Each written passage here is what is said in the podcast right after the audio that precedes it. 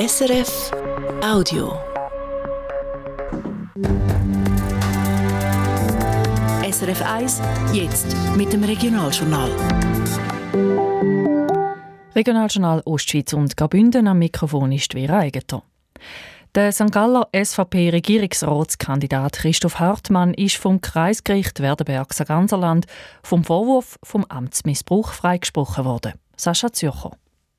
Angeklagt ist der Christoph Hartmann, weil er vor gut zehn Jahren als dortmaliger Vize-Gemeindepräsident von Wallenstadt einen Gemeinderatsentscheid unterschrieben hat. Dabei ist es um einen über 20-jährigen Nachbarschaftsstreit wegen einer Mauer gegangen. Der Gemeinderat hat trotzdem einem Bundesgerichtsentscheid, dass die Mauer muss abgerissen werden entschieden, dass die Mauer stehen bleiben darf. Das sei Amtsmissbrauch, hat sie der Anklage geheissen. Das Gericht sieht es jetzt aber anders.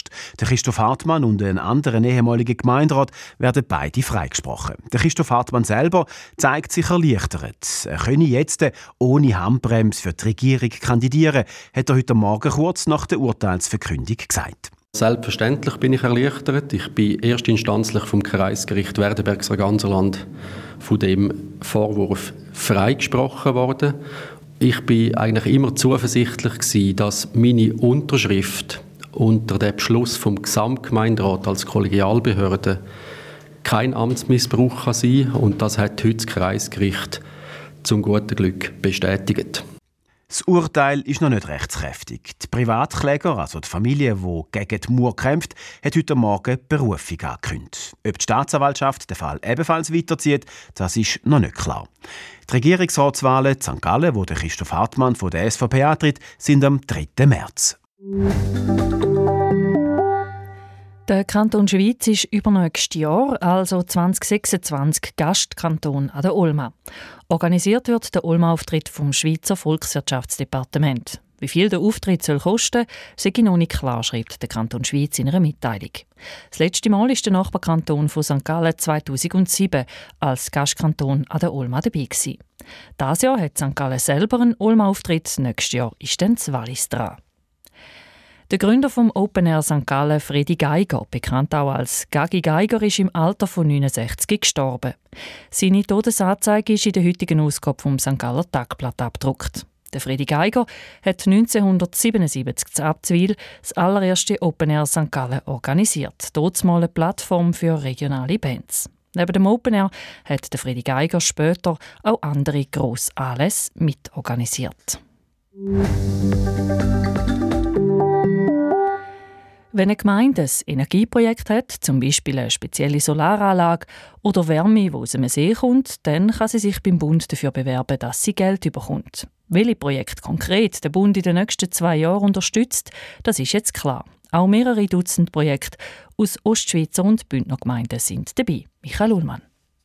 Konkret 41 Projekte aus allen Ostschweizer Kantonen und Graubünden. Und zwar im Rahmen der Projektförderung Energie Schweiz 2023. All zwei Jahre gibt es dafür eine Ausschreibung vom Bundesamt für Energie, die letzte eben 2023. Die 41 Projekte aus der Ostschweiz und Graubünden entsprechen gut einem Viertel von allen schweizweit geförderten Projekten.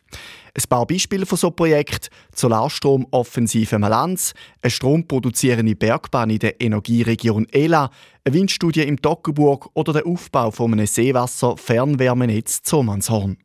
Für die einzelnen Projekte gibt es vom Bund je nach Größe mehrere 10.000 Franken. Insgesamt gibt der Bund für das Fördergelder von 3,75 Millionen Franken aus, was gut einem Drittel der Gesamtkosten von allen Projekten entspricht. Die erste Episode der zweisprachigen Serie «L'Ultim Romansch» ist gestern Abend im Fernsehen auf SRF 1 gelaufen. Es geht um ein Bündner Verlagshaus, wo die einzige rätoromanische Zeitung einstampfen will und wo der Patron stirbt. Es bricht ein Machtkampf aus und mit drin ist Ladina die Enkelin vom Familienoberhaupt, eine engagierte Aktivistin und Kämpferin für Tierrecht und den Klimaschutz. Regie geführt und am Drehbuch mitgeschrieben hat der Adrian Perez. Der Filmmacher ist im Appenzellerland aufgewachsen und wohnt heute in Zürich. Die Arbeit am Projekt sei spannend und er hätte einen Haufen dazugelernt. Also ich habe gewusst, dass es die romanische Sprache gibt. Ich habe von diesen Idiomen äh, gewusst, aber das ganze Universum äh, ist noch ein bisschen weiter weg gewesen, als es, dass es jetzt ist. Also ich habe viel dazulernen, ähm, ich durfte eintauchen in eine Kultur, in Sprachwelten, wo, wo mir ja so nicht bewusst war, dass es die gibt. Wie er auf die Idee kam, die Serie rund um ein Medienhaus zu erzählen und was es mit den offensichtlichen Parallelen zur real existierenden Churer Verlegerfamilie Lebrumont auf sich hat, das hören Sie dann heute Abend im Regionaljournal Ostschweiz und Graubünden. Dann gibt es ein längeres Gespräch mit dem Regisseur Adrian Perez. Das war ein Podcast von SRF.